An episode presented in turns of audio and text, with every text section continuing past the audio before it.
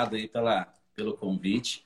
É sempre muito bom aqui estar tá, tá em contato com você, né? Eu estava até pensando, Paulo, é, o meu Skype é mega ultra reservado porque ele fica aberto no momento da, do, do meu trabalho em si, né? Então, hum. basicamente, né, eu tenho você e a secretária e minha irmã, né? No, no, no, Skype, né? Então a gente se fala muito, né, durante o dia, mesmo hoje, nós não estando, estamos mais no mesmo consultório, mas a gente tem assim essa essa integração é muito grande, não apenas com os pacientes em comum, mas um dando força para o outro, né, Paulinho? Eu acho que isso é muito importante, né? Aquele dia, né, que tá mais, eu tô mais cabisbaixo, já chamo você, você já me coloca para cima, né? E sempre foi assim, é muito bom, né, ter assim essa parceria além do profissional, né? Ter realmente alguém para para inspirar, né, também, porque eu sempre me inspiro muito em você, na sua, no seu potencial de trabalho, na sua inteligência, né? Sempre foi assim, desde a primeira palestra nossa lá em Aracaju, né? Onde, é. eu já contei essa história mil vezes aqui, mas é sempre bom, bom ressaltar, onde numa época onde o médico né, e o nutricionista realmente não existia essa integração na parte de esporte. E muitas vezes, quando tinha algum médico palestrando, eu já ia meio que mal-humorado. Eu falava, pelo amor de Deus, eu vou ter que falar para esse cabra que, que creatina não tem relação com malefício à saúde renal, ou que dá para a gente colocar uma dieta um pouco mais de proteína, chega em alguns casos a 2,5, talvez até 3,0 gramas de proteína. Aí eu olhei lá, médico, doutor Paulo Musa, eu, caramba, quem que é esse cara? Aí a hora que eu vi o seu tamanho, caramba, né? Esse cara, acho que é diferenciado. Na hora que você palestrou, então, nossa senhora, eu falei, ou eu vou pro lado, ou eu vou do lado desse cara, ou então vou ter uma concorrência muito grande aqui na, na, na, nossa área. Deixa eu ir junto com esse cara, que ele é fera demais. Então, essa, esse lado de inspiração realmente, né, sempre, independente da nossa amizade, da parceria profissional, sempre me inspirei muito em você. Você sabe disso. A gente construiu as coisas pensando de uma forma muito semelhante, né, Rô? Então, o que a gente teve foi uma, uma sincronia, né? Então, vale para você também. Tá do lado desse cara era muito bom. E cada ponto que a gente tinha para ficar junto e eu tinha a possibilidade de aprender com você, para mim foi sensacional. Tem um valor inestimável, quase como uma outra residência, né? Eu não sei se existe já residência em nutrição, mas olha, eu vou existe, te falar. Se, se, se existir, com certeza, eu fui um dos primeiros que fiz residência com você. Eu quero meu certificado depois. Foda-se como você vai fazer isso. Escreve lá tá lá, fez residência comigo no período D. e, e, até, Paulo, olha só, falando nisso, olha só que interessante aqui, até para a gente começar com essa questão de desafios. Né? Eu, eu fui um dos profissionais que te auxiliou naquele desafio de 2008, quando você competiu. Mr. Santos. Né, em 2008, né, para quem não sabe, o Paulo Musi decidiu é, é, competir né, num, num campeonato com um nível muito alto. E por que, que eu digo que foi um desafio? É, o Paulo, uma rotina muito estressante, né? Você estava na residência, Paulo? Não, né? Estava, estava no terceiro ano de residência, o último ano, para prestar Pô, prova. Então, né, não, não dormia, não tinha tempo praticamente de se alimentar. Né? Então, já foi um grande desafio, realmente, né? Um, um, o seu caso naquela, naquela situação. E foi uma preparação bem atípica daquilo que eu sempre, sempre elaborei, porque a gente usou muito shake, né? A gente, a gente usava muito shake de, de whey, realmente, porque você não tinha outra possibilidade. Né? Então, muitas vezes assim, o profissional tem que, aquela visão enraizada, não, tem que ser uma alimentação sólida, não por conta de um fisiculturista. Mas no seu caso não dava. Né? E você ainda só usava muita moto, né? Você deslocava de hospital para o outro, tal, consultório, tudo de moto, era difícil né, carregar os, os alimentos, né? Você ficava dias sem, sem ir para casa, né? né? Então, é, se eu fosse, se eu fosse carregar minhas marmitas, eu ia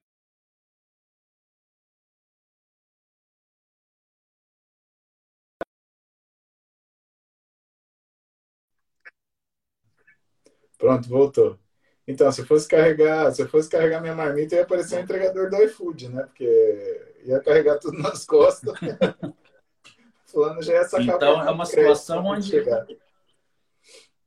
é uma situação onde realmente eu, como nutricionista, tive né, que fazer algo atípico. Eu acho que nunca mais eu, eu fiz uma preparação de um fisiculturista com tanto shake, igual era a sua proposta, né? E deu muito certo.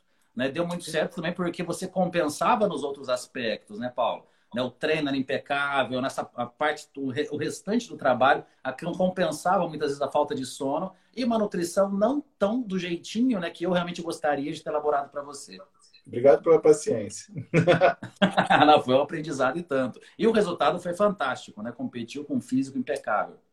É, o, o, por mais que a gente tenha tido né, um bom resultado, é, eu acho que o melhor resultado foi eu ter podido alcançar um físico de, de, de qualidade competitiva, né, Rô? Porque se a gente olhar e assim, ah, mas se você foi o segundo, não foi o primeiro, cara, mas tudo bem, imagina você não dormir, não comer, viver de shake e, e no máximo fazer um amorzinho com essa mulher e aquilo seu aeróbico, cara. Aquilo era fantástico, né? Era uma vida foi fogo, não foi muito fácil não, mas então aí, aí o que eu, o que eu, o que eu vejo como sucesso é o nível físico que a gente que a gente conseguiu construir. Eu posso falar sem falsa modéstia. Eu nunca consegui chegar num resultado semelhante com outra pessoa usando as mesmas variáveis. Então, é, foi muito atípico mesmo. E isso eu tenho que te dar o mérito, porque realmente consegui construir uma nutrição que seja eficiente e saudável, né? Porque também tem isso. Né? Quando você faz uma coisa muito restritiva, você acaba tendo alguns. Você paga um preço. Né? E a gente conseguiu sair ileso disso, né? apresentar esse resultado diferenciado. Né? E esse físico sustentou. Né? Você conviveu comigo durante anos e, e pelo menos até eu cair de moto e quebrar as duas mãos né? e ter que ficar sem treinar durante três meses seguidos, né? sofrendo aí com uma síndrome pós-treinamento né, ou a síndrome de destreinamento, né, a gente, eu segurei muito bem aquela qualidade física. Consegui voltar depois, mas claro, não volta a mesma coisa, né? Para quem treina, ficar sem treinar é um, é um prejuízo muito grande, né? E foi algo que ficou, né? E, pô, fomos felizes, né? Muito, muito. E, e, até, Paulo, um desafio, né, que muito, recebo muitas, muitos questionamentos, aproveitando o lance aqui do, do fisiculturismo é a famosa última semana né, do atleta, né? É, então, né, até dar o meu ponto de vista sobre alguns fatores. É, é, muito comum o atleta relatar que no dia seguinte, no domingo, muitas vezes o campeonato é no sábado, ele entrar em contato com o profissional, pô, você não sabe, eu estou me olhando aqui, eu estou muito melhor. Né? Depois de todos esses anos, Paulo, né, no começo, é por isso que eu digo que foi, é um, grande, foi um grande desafio, né? Isso para mim. No começo eu ficava quebrando a cabeça, eu ficava antecipando né, os, o, o dia que eu tirava, aumentaria o carboidrato, a forma como eu fazia o carbap, mudava a forma de água, hidratação, sódio para lá, sódio para cá, mas de repente me caiu a ficha. Poxa, o que, que o atleta faz depois da competição? Ele come algo saboroso e ele tira a tensão da competição. Então, além de, obviamente, continuar testando a melhor estratégia para o atleta e muitas vezes até não fazer nada, né? Pô, se o seu atleta está pronto umas semanas antes da competição, não mexe, faz mínimos ajustes. Né? Não é porque existe a teoria da compensação de carboidrato, restrição de líquido e sódio e tal, que você, você precisa fazer isso com todos os pacientes, né? com todos os atletas. Então, acho que essa já é uma grande dica. Mas a outra dica é você, como profissional da equipe, você também verificar os aspectos além da, do caso da nutrição, que é aqui no meu caso. É você pensar também e dar orientações para esse atleta ficar mais calmo. Ele no, no backstage ouvir uma música que ele se sinta relaxado, fica sentadinho no cantinho dele, não é, é não ficar procurando o que, que o atleta está fazendo. A gente teve um, um atleta em comum, né, o Samuel Vieira, um grande amigo, né? Que você se lembra o trabalho que ele dava para a gente na véspera da competição. Que, por é. exemplo, estava na, na, na, na, prescrição dele. É, você vai comer, deixa eu chutar aqui, é, pão com pasta de amendoim. Tá, chutei qualquer coisa. Se ele visse o atleta do lado comendo uma batata Ruffles, ele já me ligava. Pô, mas o cara aqui tá comendo uma batata, eu posso comer também? Não, então assim, se foca na sua preparação, né? Porque essa questão do que, que o outro está fazendo traz realmente uma tensão, vai, vai trazer aqui um aumento repentino nos níveis de cortisol, vai trazer mais retenção momentânea. Então, é, é, essas dicas, né, falando de uma preparação final, de não necessariamente você ser, ser obrigado a fazer uma compensação de carboidrato ou seguir aqueles protocolos, né, que hoje já são muito bem conhecidos, né, já não é segredo, né, como era antigamente, há 15, 20 anos atrás, e também pensar nessa questão de controle de estresse, né, falando aqui de uma semana pre-contest. Como que você vê isso, Paulo? Alguma, algum adendo, alguma dica para a galera que prepara atletas ou que um dia possa preparar um atleta de fisiculturismo? É, a gente teve, no meu caso, que foi atípico. A gente não fez desidratação. Não Você estava pronto? Nenhuma, né? Para que, então, que vai mexer, né? Não mexemos em nada. Acordei, peguei o carro e fui para Santos. Não teve. ah, faz isso, faz aquilo, oh, estou sofrendo, meu Deus. Não, a gente seguiu liso. Ensinou muito, porque, na verdade, além de todo o estresse, se você ficar poluindo muito a conduta do, do, do, do atleta, a coisa fica estranha. Eu lembro que mesmo nessa época, né, eu ficava estudando 300 mil fitoterápicos diferentes para fazer isso, para fazer aquilo. E você foi uma pessoa que me abriu o olho e falou assim: olha, né, para o atleta o menos é mais. Você é um vai ter o cara fazendo o que precisa e se você instrumentalizar demais a rotina dele, se você colocar 300 suplementos diferentes em 400 horários diferentes, esse cara ele pode até conseguir fazer, mas a preparação fica uma coisa tão instrumentalizada e tão uh, cheia de, de, de minúcia.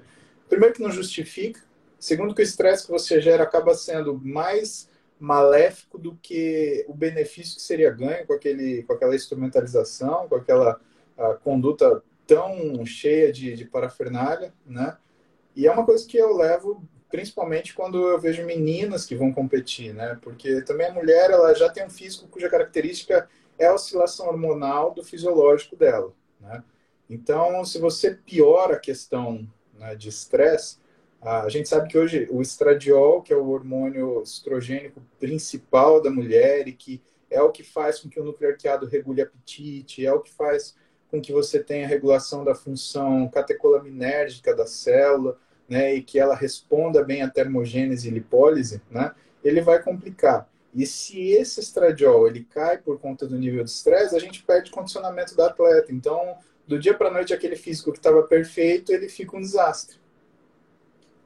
Perfeito, muito comum acontecer isso. E até, Paulo, falando de, de, de fisiculturismo nessa última semana, há 15 anos atrás, basicamente, era a categoria bodybuilder, né? Era o bodybuilding, é. né?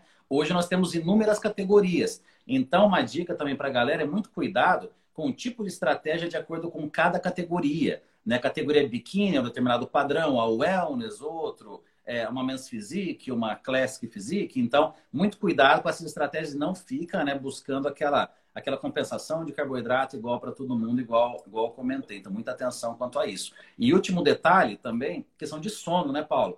Última semana, ansiedade, a pessoa, o atleta não dorme, aí já bagunça tudo, né? Toda a questão hormonal também e acaba também afetando ali todo o trabalho de semanas anteriores. Então nós temos aí alguns exemplos né, de, de atletas do Brasil, poderíamos citar inúmeros, mas um que, que até falou que assistiu nossa live deve estar aqui, deve estar aqui vendo, que é o Norton Murayama.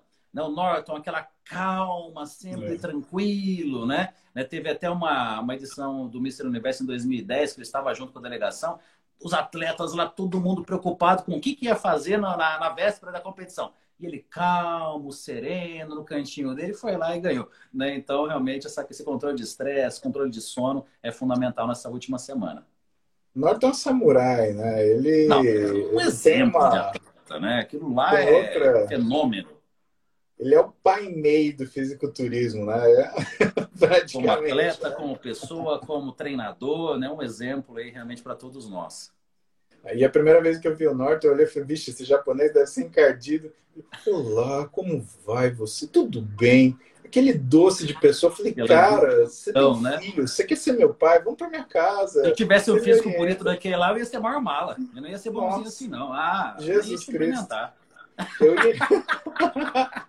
Eu não, eu ia irritar todos os moleques na faculdade, mas com certeza eu ia irritar muito eles. Bom, mas vamos falar de desafios.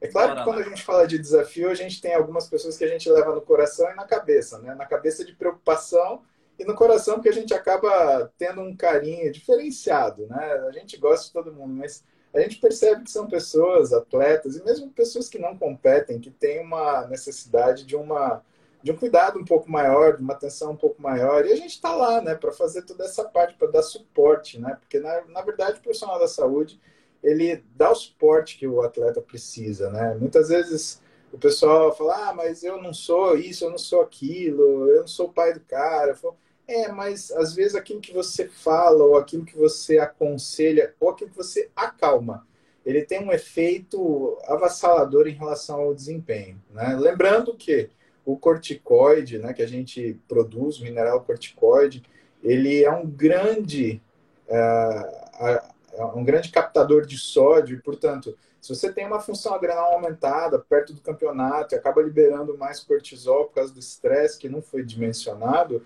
você vai reter líquido. E esse líquido não dá para ser tirado com facilidade. Tem gente que fala, ah, mas aí eu uso um diurético e resolvo. Não, se você colocar um diurético, você rebenta aquele físico. Acaba vai desidratar que... o músculo também. Exatamente. Quando você desidrata o músculo com droga, você não consegue colocar nada depois, porque a droga vai ficar jogando essa água, esse sódio para fora e o que você fizer vai ser muito mal, mal aproveitado. Sem falar que quando passar o efeito dele, ainda você vai ter que lidar com um rebote gigantesco que vai fazer esse sujeito virar um baiacu em 24, 48 horas. Imagina uma mulher, né? Um dos casos que eu atendi por conta de um rebote desse é uma pessoa que eu gosto muito, né? E que depois da competição, ela pegou e me mandou a foto do tornozelo dela, né? A Thaís, e a Thaís me mandou a foto do tornozelo dela, o tornozelo dela tá desse tamanho. Eu falei, Thaís do céu, pera lá, vamos resolver isso daí, vem com o pai. E aí a gente foi ajustando, ajustando, ajustando, e ela foi entendendo que realmente não, não, não existe uma grande mágica para você fazer logo antes, né? E que a grande mágica, na verdade, é você conseguir criar uma rotina que seja tão confortável quanto eficiente. Né? E que quando existe uma otimização desse jeito, você acaba conseguindo um resultado superior, porque o atleta ele está mais cheio de si, ele está mais preparado, ele está com uma mente mais forte, mais sólida, ele consegue pensar na hora da competição, porque muito se engana a pessoa que acha que é subir ali em cima, fazer meia dúzia de poses e sair andando. Não é nada assim. Principalmente no fisiculturismo, que as pessoas elas têm a possibilidade de observarem né, os, os concorrentes. O que, que essa pessoa faz? Ela vai do lado desse competidor e ela mostra aquilo que ela sabe que é melhor do que esse sujeito, mas ela esconde aquilo que ela sabe que é pior. Então, quando a gente tem, por exemplo, um pose down, o sujeito ele escolhe, por exemplo, o primeiro colocado, e às vezes o primeiro colocado não tem um braço tão bom quanto o dele. Então ele vai lá e mostra o braço dele. Ele vai do lado do segundo colocado, que às vezes não tem uma dorsal tão boa quanto o dele. E aí ele vai lá e mostra a dorsal dela. Coisas que, quando você está exausto, exaurido, e principalmente você não tem ânimo, você não vai perceber e você vai deixar passar. E você vai ser aquele, aquele sujeito morto no palco, aquele sujeito apático né? E, e, o fisiculturista ele tem que ter essa categoria, né? Ele tem que ter essa, essa elegância, ele tem que ter essa presença de palco que a gente falava antigamente, que é o espírito de, de, de seduzir a, a, a, plateia, né? É uma pessoa que eu percebo que tem muito isso é o Sardinha, né, meu? Ele Nossa, sabe exatamente aonde ele está, quem está competindo contra ele e ele é fenomenal quando a gente um exemplo olha... quantas mulheres é Angela Borges. Meu Deus, ela, ela, pisa no palco já ganhou. Assim, independente, né? Lógico, o físico é um fenômeno, tá? mas a presença de palco dela é um negócio assim que é, que é encantador, né? O que aconteceu ano passado inteiro, né? Ela simplesmente ganhou todos os campeonatos tudo, que ela tudo, participou. Fenômeno, fenômeno. Ah, tinha o um campeonato em Quiririm. Ela ia para Quiririm, ganhava o Quiririm. Aí, ah, no Japão. Todo mundo ganhou tudo. quebrou a banca inteira. A mulher ficou com o pescoço tão pesado que o dorsal dela cresceu só de carregar as medalhas, viu? De verdade. E, Tem algum. Fala. Paulo, estava até pensando aqui antes da nossa live sobre desafios em comum que as pessoas podem encontrar. Deixa eu debater com você, até, até uma paciente nossa muito querida, que é o caso da Priscila que ela também falou que está nos assistindo hoje, né? Ela vem lá do Mato Grosso do Sul, né, para nossa consulta, né? Passa no seu consultório, passa no meu. E a Priscila é muito engraçado que ela vive um dilema. Então ela chega no consultório, tanto para mim quanto para você, que a gente, obviamente, é, quando ela sai do meu consultório, já fala com você e vice-versa. Ela chega, não, então eu quero competir na categoria biquíni. Aí tudo bem, né? A gente vai elaborando o trabalho, o físico dela é fenomenal e tal. Aí lá pelos depois que decorridos 40 minutos da consulta, ele então, mas além de competir na biquíni, eu quero correr uma maratona. Puta, Ou é então é eu quero participar de uma prova de, de bike de três horas de duração. Ela é fissurada em exercício, em esporte, né? Ela adora. Então, por ela, ela faria duas horas de aeróbico de manhã, duas horas de musculação à tarde e sei lá mais o que em outro horário, né? Ainda então, ia jogar xadrez antes de dormir, certeza. É. Então, muitas vezes é comum esse impasse no consultório. A pessoa que adora atividade aeróbica, faz até por prazer, mas deseja uma evolução estética realmente muito acima da média, seja principalmente no caso de ganho de massa muscular. E são atividades muito antagônicas, né? Acho legal a gente, a gente discutir essa, essa questão, Paulo. Na sua visão, assim, né? É, primeiro, né, o porquê que é tão difícil, né? A pessoa é, correu a maratona e tem um físico de atleta de fisiculturismo. Né? Lógico da questão mecânica e tudo mais, mas por que, que é tão difícil essa preparação? E depois, como que, que a gente sai no consultório de uma situação dessa no sentido de orientar o paciente aquele melhor momento para cada situação, né? Vai para o aeróbico, vai correr uma maratona ou vai competir no fisiculturismo? O caso da Priscila foi um caso muito bem lembrado e é uma paciente que ela passa nós dois no mesmo dia que ela vem para São Paulo. E o que eu acho Você engraçado. Na risca, incrível. Você é impressionante. E assim, ela. Eu acho que fruto também desses anos que a gente trabalhou junto, né? E da gente sempre conversar o que a gente está fazendo e trocar. Porque imagina, o pessoal que está assistindo a gente, a gente viajava, sentava um do lado do outro no avião e ia papagaiando. Aí ficava no mesmo quarto. E aí quem dormia? Né? Eu ficava fazendo aula pelado e você ficava me xingando. Né? E sumia com a porra da minha chapinha, porque eu tinha cabelo comprido e fazia chapinha. Eu não tenho vergonha de falar isso, eu faço isso mesmo. Aí um dia o Rodolfo, filha da mãe, escondeu minha chapinha. Falei, pô, eu não sei se eu termino a aula, se eu faço a chapinha, se eu peço um ferro de passar para poder arrumar essa cabeleira aqui que eu tenho. E aí, cara, a gente teve essa, essas milhões de horas aí juntos para poder ah, refinar isso. E isso reflete hoje no trabalho com a Priscila, por quê? Porque quando ela passa em você, antes de passar comigo, a gente não combinou nada. E aí eu falo para ela assim, Priscila, tal coisa assim, assim, assim. Ela, é, o Rodolfo me falou isso. Eu falo, ah, então, então, ó, o Rodolfo falou, eu tô falando, e aí, quem que você vai seguir, né? É, você vai seguir mesmo aquela tua ideia, né? Lá na Priscilolândia, que ela fala para você realmente fazer essas artes que você gosta de fazer. Ela, ah, é verdade, vou falar o que vocês estão me falando. Ótimo.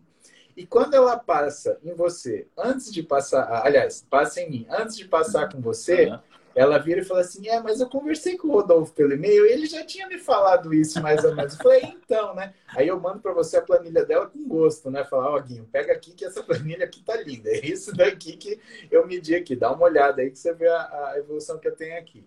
E o que é legal é que com essa troca, né, eu e você, a gente tem todos os dados de exame dela, os dados de como está o comportamento, que ela tem seguido, né? O que para a gente é fundamental, porque o que faz o atleta e o bom físico né, é a constância.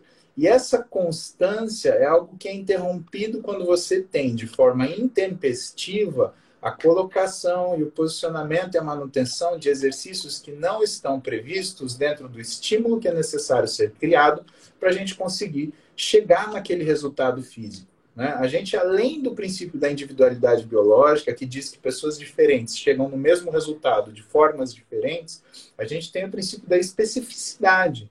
Né? O fisiculturista é o sujeito que combina uma boa capacidade metabólica com uma ótima resposta de hipertrofia. E a resposta de hipertrofia, ela depende da recuperação, depende do descanso, e ela está ligada a estímulos de sistemas de fabricação de proteína. Ora, quando a gente tem o exercício aeróbico, ele tem um grande estímulo pela capacidade de função de endurance, ou seja, a capacidade metabólica. E a capacidade metabólica ela não é uma capacidade que se pauta pela reserva de massa muscular, e sim pela capacidade de processamento de energia disponível. E proteína muscular é energia disponível. Né? Só que a gente não tem tanto isso. Por quê? Porque a proteína muscular ela responde, responde por 23 a 25% somente da massa muscular. Ou seja, de todo o seu músculo, no máximo um quarto dele é sólido, o resto é tudo líquido. E quando você corre, você desidrata, você estimula vias de AMPK que vão fazer com que você fique mais ágil para quebrar e transformar energia. E para um fisiculturista, para você construir um físico, você precisa dessa reserva de energia para criar anabolismo, reserva. Né? E essa reserva ela vai se refletir em músculo e principalmente glicogênio, que vai manter aquela célula cheia e vai fazer com que você tenha adaptação do fisiculturismo. Além disso, o que, que existe também?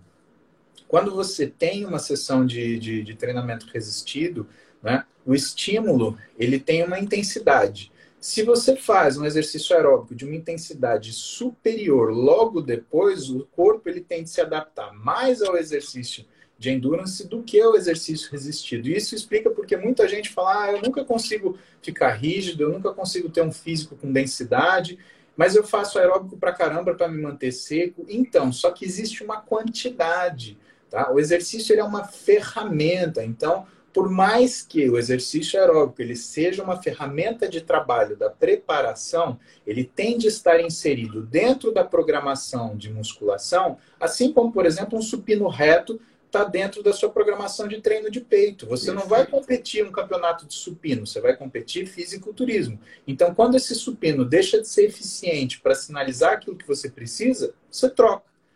O aeróbio, quando ele deixa de sinalizar o ganho de metabólico que você precisa para ter um físico mais eficiente, ele se torna oneroso. Né? E isso pelo princípio da especificidade. Dentro disso, e aí a gente volta para o princípio de, da individualidade, você vai ver que pessoas que precisam de mais aeróbico e, e pessoas que toleram menos o aeróbico. Isso quer dizer que sempre aquilo que você vai fazer tem que ter referência em você. Porque se você tiver uma tolerância menor ao aeróbio, isso significa que se você se comparar com uma pessoa que faz mais, você vai destruir seu corpo. Se você fizer menos aeróbico daquilo que você precisa, você vai ter uma dificuldade tremenda em conseguir secar. Não porque o aeróbico queima caloria ou queima músculo. É porque o aeróbico, ele muda a informação da célula para tornar ela eficiente em queima de energia. E não necessário na reserva, como acontece ou como é necessário no fisiculturismo. Nossa, perfeito, Paulo. E a questão da atividade aeróbica, que é uma atividade prazerosa, né? Então, muitas vezes, o, o até a pessoa que está buscando um físico, né, de um padrão de um atleta de fisiculturismo, tempo que ele hábito né, de acordar de manhã, uma hora ali de atividade aeróbica, aquilo todo santo dia, só que, obviamente, isso acaba muitas vezes atrapalhando ali o seu objetivo principal, que é a parte estética, né? E, e a mesma coisa alguém que busca uma, uma, alta performance na atividade de endurance, ficar fazendo os treinos muito extenuantes ali de musculação. A maioria das periodizações de atletas de endurance de alto nível tem lá duas vezes na semana o treinamento com musculação é muito específico, né, Paulo? E aí e entra a questão... um trabalho de casa, né, Rô? Perfeito. E aí.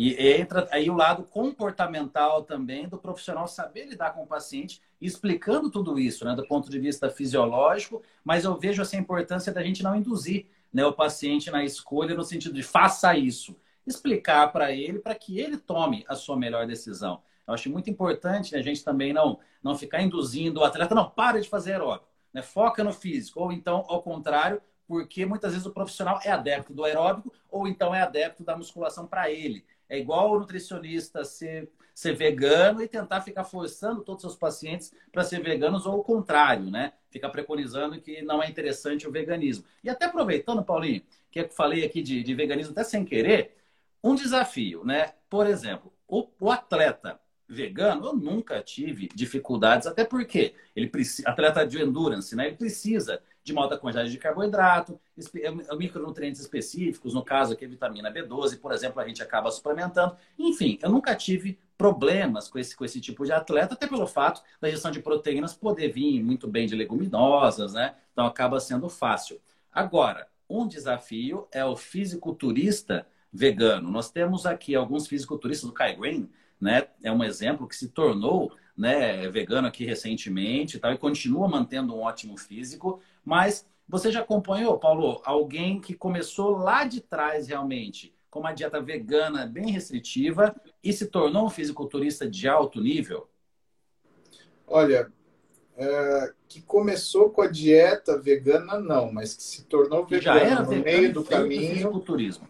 Não, isso não. Eu nunca tive a oportunidade de pegar esse, esse tipo de atleta. Mas acho que porque também, Rô, a, o veganismo ele é meio que uma filosofia de vida, né?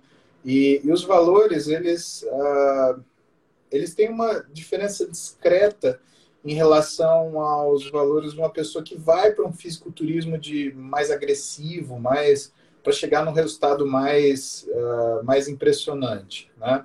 Agora, o que eu percebo é que o que é muito difícil da gente lidar com os pacientes é que muitas vezes eles querem que determinados acontecimentos eles ocorram, só que do jeito que eles querem.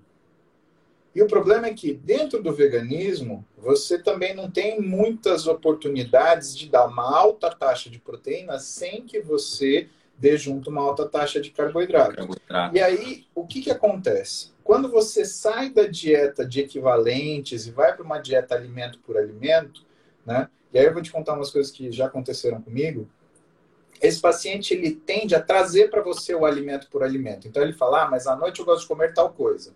E aquele alimento ele não é compatível com aquilo que ele precisa. Ou seja, a gente pode continuar dentro do veganismo, mas quando você entrega a, a, a, a dieta para o nutricionista, né? Você fala, olha, uh, vamos trabalhar com uma taxa tanto de proteína, etc. Para ele transformar isso numa prescrição dietética, né? Que é aquilo que o nutricionista faz a maior diferença na, na, na realização do trabalho dele, porque isso o médico realmente não tem a menor condição nem formação de fazer. Né? Então, quando ele vai montar a prescrição dietética, o nutricionista é obrigado a falar para você, escuta, mas não dá para fazer isso. Né? E aí a gente tem que ter com muito tato que falar com o paciente para falar, olha, é, você o problema não é você ser vegano, o problema é você querer comer este alimento. Este alimento não cabe nesse momento.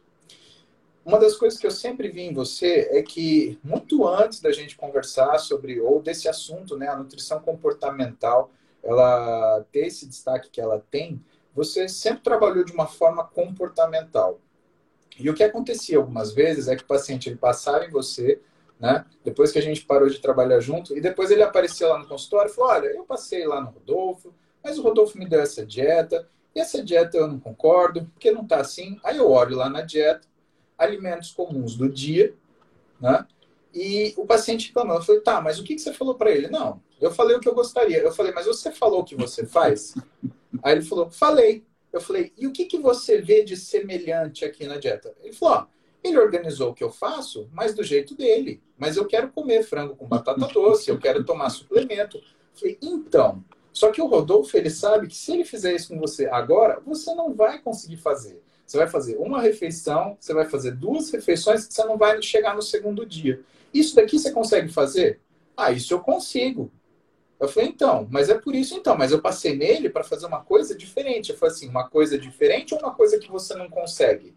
Porque passar uma coisa é, que você não consegue, se você olhar né? a revista, você vai descobrir um monte de coisa que você não consegue. Agora, o que é bom para você agora é isso aqui que ele fez.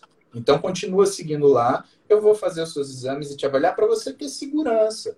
Porque se você precisa de alguma pessoa para te assegurar que esse é o caminho, tudo bem, eu posso ser essa pessoa porque eu conheço o trabalho do Rodolfo.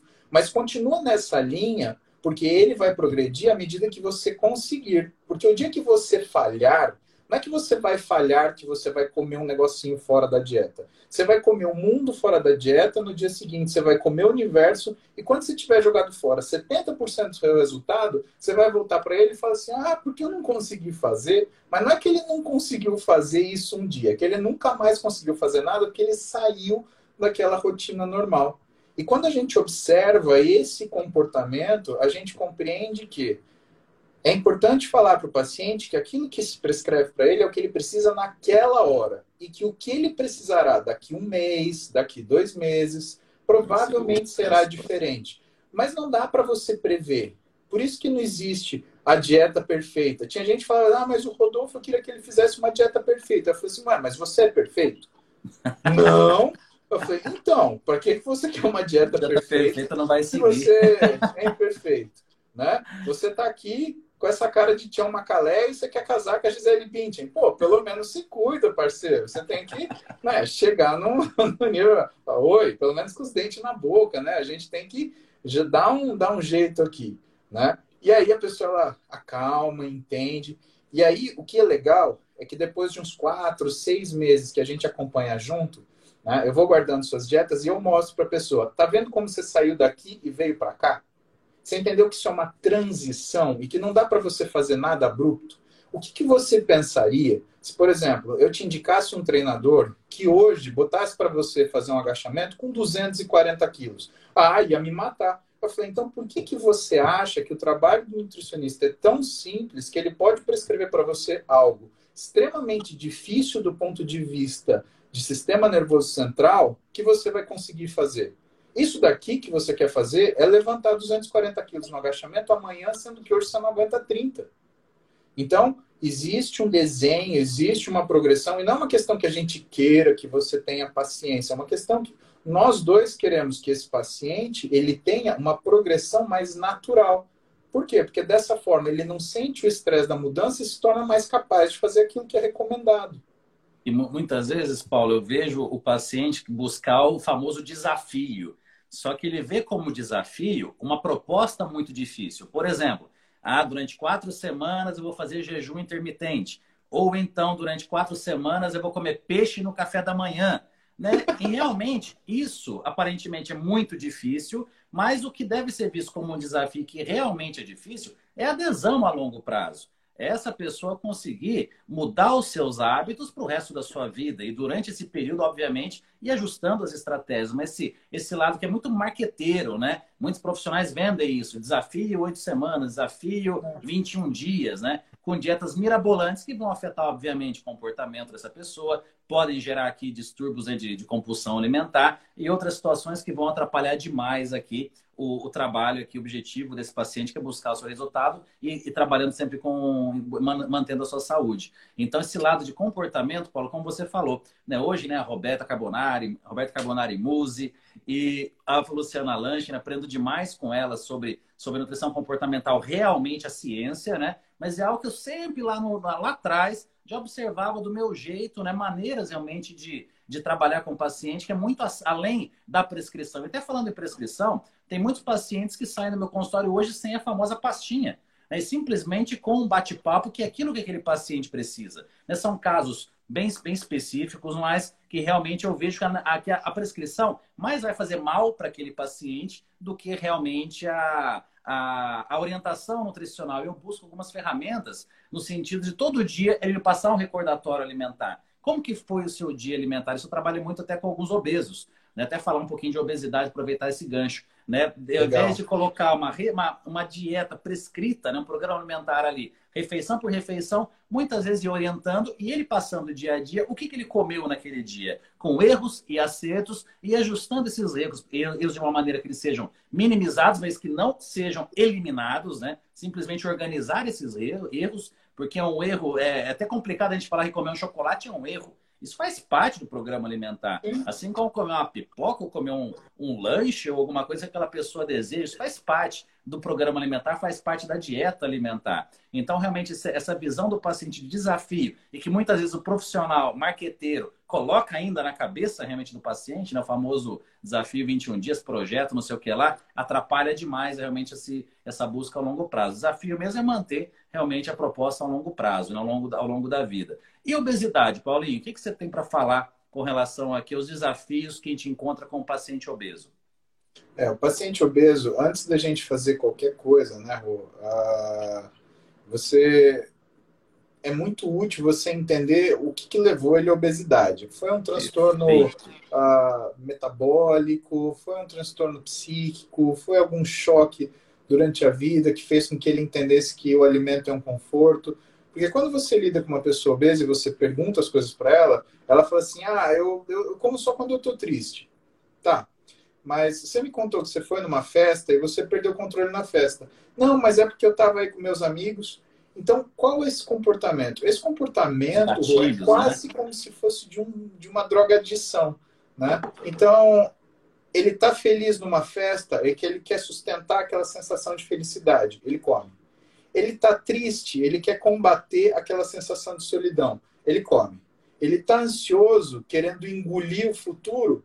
Ele come ele está deprimido, querendo se afastar das pessoas, ele se isola e come.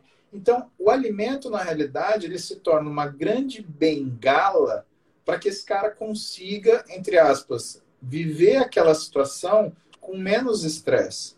E muito daquilo que eu vejo é, a Roberta fazer e muito daquilo que eu via você recomendar que os caras fizessem fosse descobrir novas situações para que ele pudesse se apoiar nessa fase difícil, onde ele tem que encontrar uma nova fonte de prazer, que não seja o alimento, né? para que ele consiga atingir os objetivos dele, que, de novo, são adesão à dieta e não a perda de peso, né? para assim ele ter sucesso.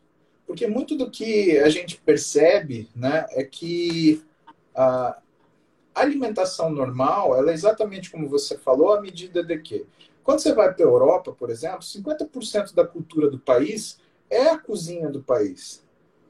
Quando você tem o aniversário da sua filha, quando você tem ah, o almoço dos seus pais, quando você tem ah, as festas de final de semana, né? Isso daí é uma questão social que você tem a comida como se fosse um, um, um, um participante daquela, daquele, daquela emoção coletiva.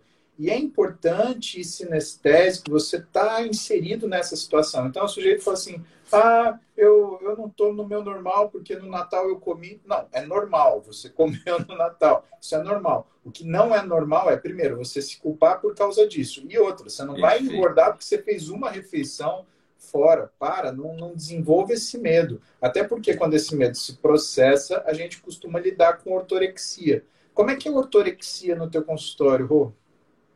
Olha, Paulinho, até deixa eu complementar a questão da obesidade, que eu vou esquecer de um detalhe muito importante. Uhum. Paulinho, quando trabalhar com você em parceria é muito diferente de boa parte dos médicos, por quê? Falando até de obesidade. Muitas vezes o obeso chega no consultório já buscando o quê?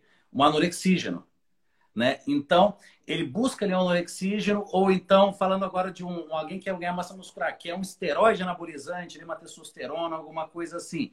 E você, ou então a mulher chega no seu consultório que era um chip da beleza. E você, ao contrário de muitos médicos, você sabe falar não para o paciente.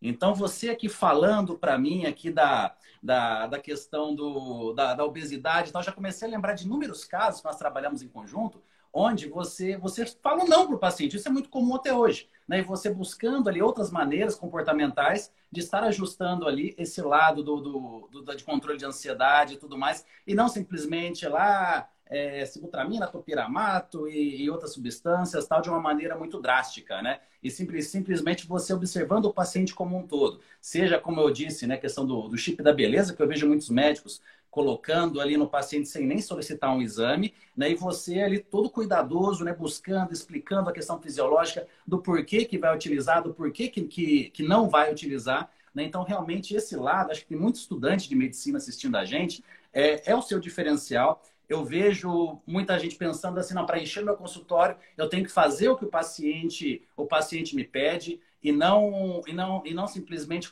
passar o que ele precisa. E, e isso, Paulinho, é falando aqui do, do, da parte do nutricionista, né? Quando chega um paciente no meu consultório entupido de medicações, que na verdade ele nem, nem precisaria, né? Poxa vida, né? O, o, assim, é, é até, até aquele momento que entra a questão da ética. Pô, o que, que eu faço? Né? Eu, eu indico esse paciente para um outro para um outro profissional é, ou, ou então eu fecho os olhos, faço só a parte nutricional. Então fica uma situação pesada, né, realmente no consultório. Muitas vezes eu até vou deixando o paciente observar, muitas vezes na primeira consulta, até para ganhar minha confiança. Eu não, não, não comento, obviamente, da, do que ele está utilizando, ele muitas vezes um monte de anorexígeno sem necessidade, né? Mas conforme eu vou ganhando ali a, a, empatia do paciente, e se eu vejo necessidade, realmente eu acabo ali indicando muitas vezes um profissional da minha confiança, você obviamente é um deles, para que realmente esse paciente tenha ali uma melhor qualidade de vida nesse tratamento, né? Porque, de novo, né, o paciente vai no consultório médico, quero ganhar massa muscular oxandrolona, testosterona e tudo mais e tal, né? Não, quero, é, quero emagrecimento. Já a receitinha prontinha de anorexígenos. Então, fica, como eu disse, não, algo tão pesado em, em, em, em uma tendência do trabalho em equipe, ser algo tão prazeroso,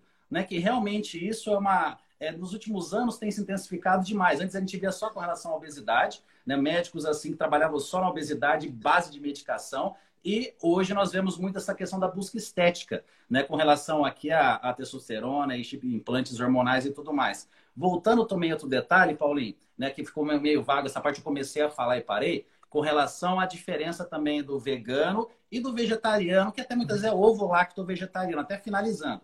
Atleta de endurance, eu vejo realmente facilidade, porque a dieta rica em carboidrato a gente consegue uma adequação proteica. Quem quer ganhar massa muscular eu também não vejo dificuldades alguma, porque a gente consegue, muitas vezes, com facilidade, atingir 2 gramas de proteína por quilo de peso, mesmo no paciente vegano, utilizando ali, uma variação de cereais, utilizando ali também é, leguminosas em conjunto. Agora, a dificuldade é na fase de definição muscular, falando de um nível competitivo. Então, a dica de que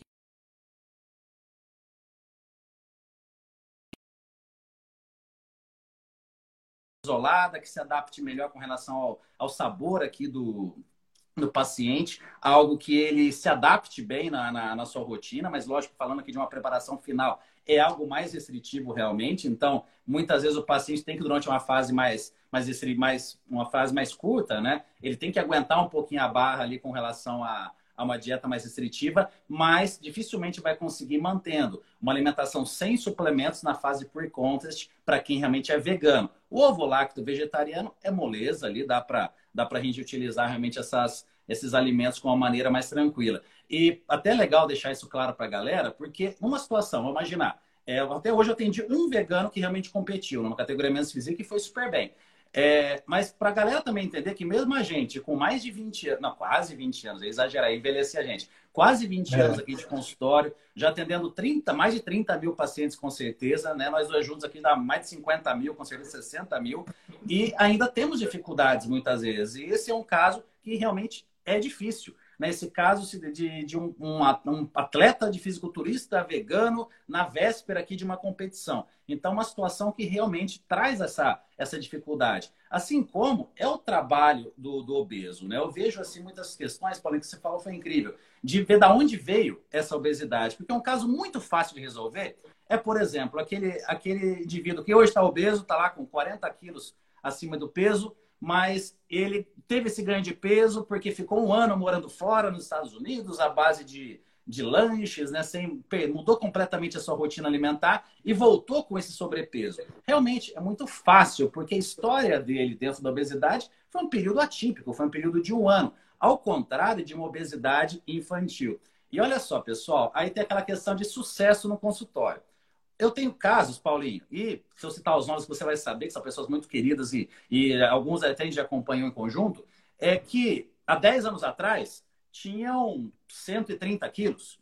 E hoje, eu poderia falar para vocês, já estão na expectativa, nossa, hoje tem 70? Não, hoje eles têm lá 90, 95, às vezes escapa um pouquinho e vai para 100, mas eu já fico muito feliz esse paciente não ser mais obeso mórbido, como muitas vezes era no início. Agora, essa ilusão de que você vai, com todo obeso, você vai conseguir um resultado incrível de deixar ele com físico de fisiculturista, realmente é algo que é difícil, porque é um aspecto muito comportamental que eu acredito que em grande, um sucesso é você deixar os exames laboratoriais desse paciente adequados, é você manter aqui realmente uma qualidade de vida para esse paciente e não necessariamente ele ficar sarado ou virar um atleta, porque até muita gente me pergunta assim, né? Pô, Rodolfo, é, a gente olha, é, olha você, você, o Paulo, tá? a gente imagina que a pessoa, é, depois de um tempo com vocês, sai de lá com um físico maravilhoso. Mas essa questão não é, não é verdade, né? Porque algumas pessoas, como eu disse, só o fato de você tirar de uma zona realmente de alto risco com relação à saúde e já colocar aqui numa situação mais confortável, mesmo que não seja aquele um IMC perfeito, falando de uma maneira bem simplista, né? Realmente já é uma grande vitória. Não é uma paciente que, que eu, até, a gente atendeu muito tempo em comum, a Flávia Zonaro, que até tem um Sim. livro com ela, né? A Flávia, Sim. poxa, 140 quilos no início, e hoje a Flávia se mantém na casa dos 90 quilos. Ela chegou em determinado momento em 70 e poucos quilos, mas é difícil para ela realmente se manter numa condição de peso, de peso mais, é, mais próximo realmente do que ela no início gostaria. E hoje ela se sente super bem com seus 90 quilos, né? Lógico, com a rotina de exercício, de alimentação, mas é legal falar isso, Paulinho, para a pessoa muitas vezes não se sentir frustrado no consultório. Porque quando a gente se forma, chega lá o primeiro paciente, você coloca tudo que você colocou no paciente obeso e tal, ele emagrece rapidamente. Caramba, eu sou o cara, eu sou o melhor nutricionista do mundo. Só que depois de dois anos, esse paciente volta mais pesado do que antigamente porque teve, no caso, um momento de, de escape, alguma situação familiar, alguma coisa que deixou ele transtornado e saiu dessa rotina. Então, você tem que voltar lá da estaca zero de novo com esse paciente. Então, é uma situação realmente que você tem que ficar muito em cima do seu paciente, não simplesmente ser um prescritor de dieta. E eu não posso perder a chance, Paulo, me desculpa, eu vou ter que falar, do caso mais engraçado que eu já tive na minha vida no consultório. Foi do seu lado. Galera, olha só. Vou falar de obesidade, já me lembrei na hora. Entrou na minha sala um paciente super magro, físico muito bom, assim, né? Uma pessoa super saudável, na casa, assim, dos seus 50 anos. Só que ele entrou com um álbum de fotografia na consulta. Deu, olhei, mas que estranho, né? Um álbum de fotografia. E a primeira foto dele era ele bem obeso. Vamos colocar aí uns 50 quilos acima. E aquela foto nele, uma barriga, assim, uma gordura abdominal muito grande, bem concentrada. E tá, primeira foto. Daí então, aqui eu tava com tantos quilos, virou a página. Então, aqui eu já tinha me agressido 10 quilos e a barriga diminuindo. Lá pela quarta página, a barriga foi diminuindo. Eu comecei a observar que o cara tava pelado. Aí ele foi virando, mas estava quase para aparecer ali o Bilal do cara. Eu bati no álbum assim e falei: Ó, é o seguinte, o seu caso é um caso muito complexo. A nutrição realmente eu tô vendo que não vai te ajudar tanto assim. Oh, mas eu quero ganhar massa. Não, não, não, não. O seu caso é mais uma, uma reposição hormonal. Ó, você vai na recepção e marca com o Paulo Musi. Porque esse caso esse caso é muito complexo para mim, foge de tudo que eu estudei até hoje. e mandei o cara devolver o valor da consulta e para sua sala. É, aí o cara, cara entrou na minha sala e ele começou a mostrar o álbum de onde ele vida. parou. Eu tive que ver a barriga dele diminuir e o pilau crescer durante umas 10 fotos que ele tinha ainda lá. Lazarento, eu vi. E ele ficou longe para eu não poder falar, não, tá bom, já, já vi o suficiente. Aí ele foi, olha só que beleza. Eu falei, rapaz, esse cara tá com orgulho do quê? Da gordura que eu tá não imagino que, que tá que é a última página Que situação, Adolfo. Mas, cara, esse foi o caso mais engraçado, né? Engraçado hoje, né? Na hora, eu, é. caramba, que cara doido, que esse cara vai fazer? Eu passei uma pura a intenção ali. desse álbum aqui, né? E aí, mandei para você. Paulinho, eu posso aproveitar aqui para convidar a galera aqui para pós-graduação, inclusive Agora. você é, professor, antes que, antes que acabe aqui.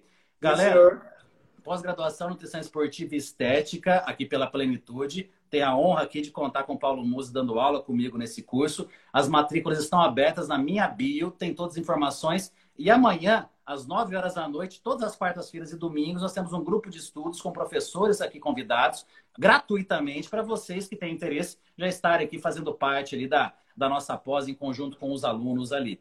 E, Paulinho, tá faltando uma pós sua ali na plenitude, hein? Mas você tem uma pós de nutrição clínica também, não tem, Rô? Exato, que começa em outubro, a nutrição clínica ah. né? E aproveitando também, nós temos também pela Plenitude a pós-graduação em nutrição comportamental, coordenada pela Roberta Carbonari Musi e pela Luciana Lancha. Então, realmente, a Plenitude está num nível assim, educacional de altíssimo nível, só está faltando uma pós aí do Paulo Musi, quem sabe aí para médicos, né? Ouvi meu nome aí? então, Eu ouvi bem, meu nome. tranquila. Estão falando da sua pós-graduação maravilhosa.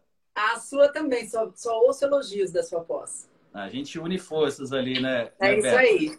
Bom te ver, viu? Tava ouvindo lá da cozinha vocês dois. Ah, que legal. Satisfação. Já, já falaram de fezes azuis? Ou não? Essa live foi mais. Essa live contida, a gente não né? falou. Você falou com a Aline Davi, né?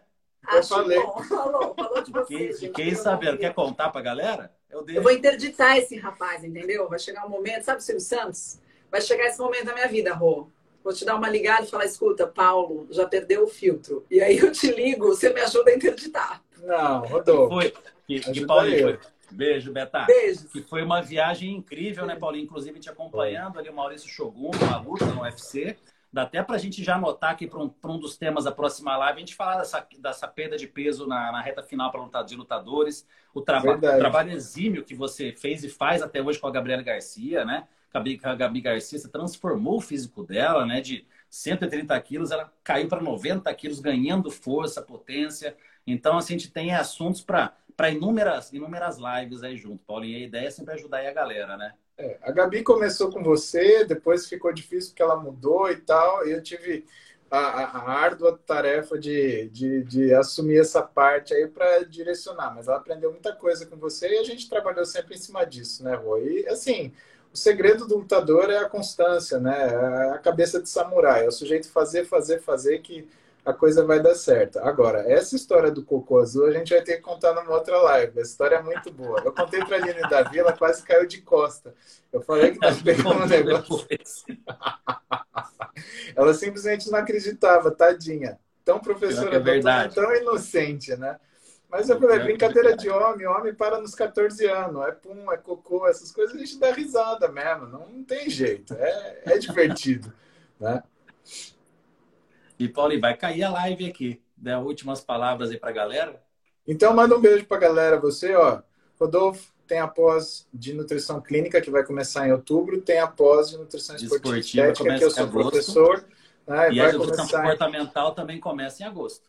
Começa da Roberta, da Roberta. em agosto. Então, fiquem atentos, vocês vão ver esses casos na prática, né, pessoal? E vocês não podem ter medo de atender isso, né? Porque isso é o dia a dia do consultório, não pensem que é diferente. É né? É no dia a dia que a gente aprende, a verdade é essa, né, Paulo? Pô, obrigado. Não, eu que agradeço, poxa vida, pena que é rapidinho. Pois é, foi mesmo, né? Vamos combinar, ver se a gente consegue fazer semana que vem para ter mais história na próxima. Pô, e aí, pessoal, a hora que você quiser, sempre é uma honra. Vão achar que é um stand-up, né? Paulinho, até uma, um próximo tema legal, até a experiência que eu tive ano passado, lesão. Né? A gente bateu um papo né, com toda a sua experiência né, com relação a, a lesões. Né? A gente falar do ponto de vista nutricional, do ponto de vista médico também. Acho que esse é um assunto que casa muito bem também para a galera. Show de bola. Rô, beijão no teu coração. Obrigado, Obrigado Paulinho. Por aqui com a gente Ótima hoje. noite para vocês todos, galera. Até mais, Rô. Valeu. Bom, pessoal, estiveram aí com o professor Rodolfo Pérez, grande nutricionista, clínico esportivo. Está aí com a sua seu programa de pós, se vocês quiserem aprofundar esses assuntos, né, entrarem nessas dificuldades. Claro que a gente conta com tudo com muita irreverência, mas também muito carinho. Vocês têm que saber que trabalhar com isso é você dar atenção a esses casos, porque essa é a nossa função. Não tem, sabe, não dá para você ser, é, ter medinho de atender isso. Não, é, é, ali. E quanto melhor você vai ficando, mais experiente que você vai ficando, tudo começa a ficar mais complexo. Né? Eu, tenho boas, eu tenho boas histórias do Rodolfo, né, que eu vou contar para vocês assim que acabarem as lives, né? Porque aí ele não está do lado, então eu posso contar para vocês, vocês podem se matar de rir e encher o saco dele no Instagram dele, que é o mais legal, e colocar aqueles hashtag maluco que volta e meio peço para vocês colocarem, tá bom? Mas por hoje é isso, porque já vai acabar nosso tempo aqui. Amanhã a gente tem live de novo, vai ser com Daniel Guedes, né? De Amazon Nutri, aí depois coach Daniel Guedes, né? E hoje ele é um cara fazendo um trabalho diferenciadíssimo no norte do país uma pessoa que com certeza vale muito a pena vocês ouvirem. Combinado?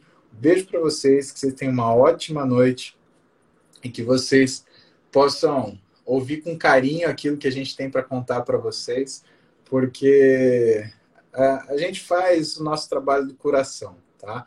É, não tem nada que a gente tenha se arrependido de fazer profissionalmente que resultou no bem do paciente e tudo que foi desafio foi muito bem aceito, muito bem acolhido né? E que vocês saibam também que quando o paciente traz uma dor para a gente, essa dor se torna nossa também. Né? E nós nos preocupamos com a adesão do paciente, porque nós ficamos felizes e o nosso trabalho ele ganha sentido quando a gente pode comemorar com o paciente as vitórias pessoais que ele tem. Tá? Isso para a gente é muito especial. É isso que a gente fala que é um prazer e uma honra atender os pacientes que nós temos, que nós temos o privilégio de gozar da, da confiança deles. Né? Você ter confiança numa pessoa é uma coisa muito importante, tá? Estou vendo aqui alguns comentários, né? Pois é, Daniel, da Amazon Nutri já foi, né? De Manaus. Vocês vão ver, a gente vai conversar amanhã. Galera, é isso. Beijo no coração. A gente se fala. Agora, como é que eu desligo esse negócio estando de lado, né? Eu sou um tonto mesmo.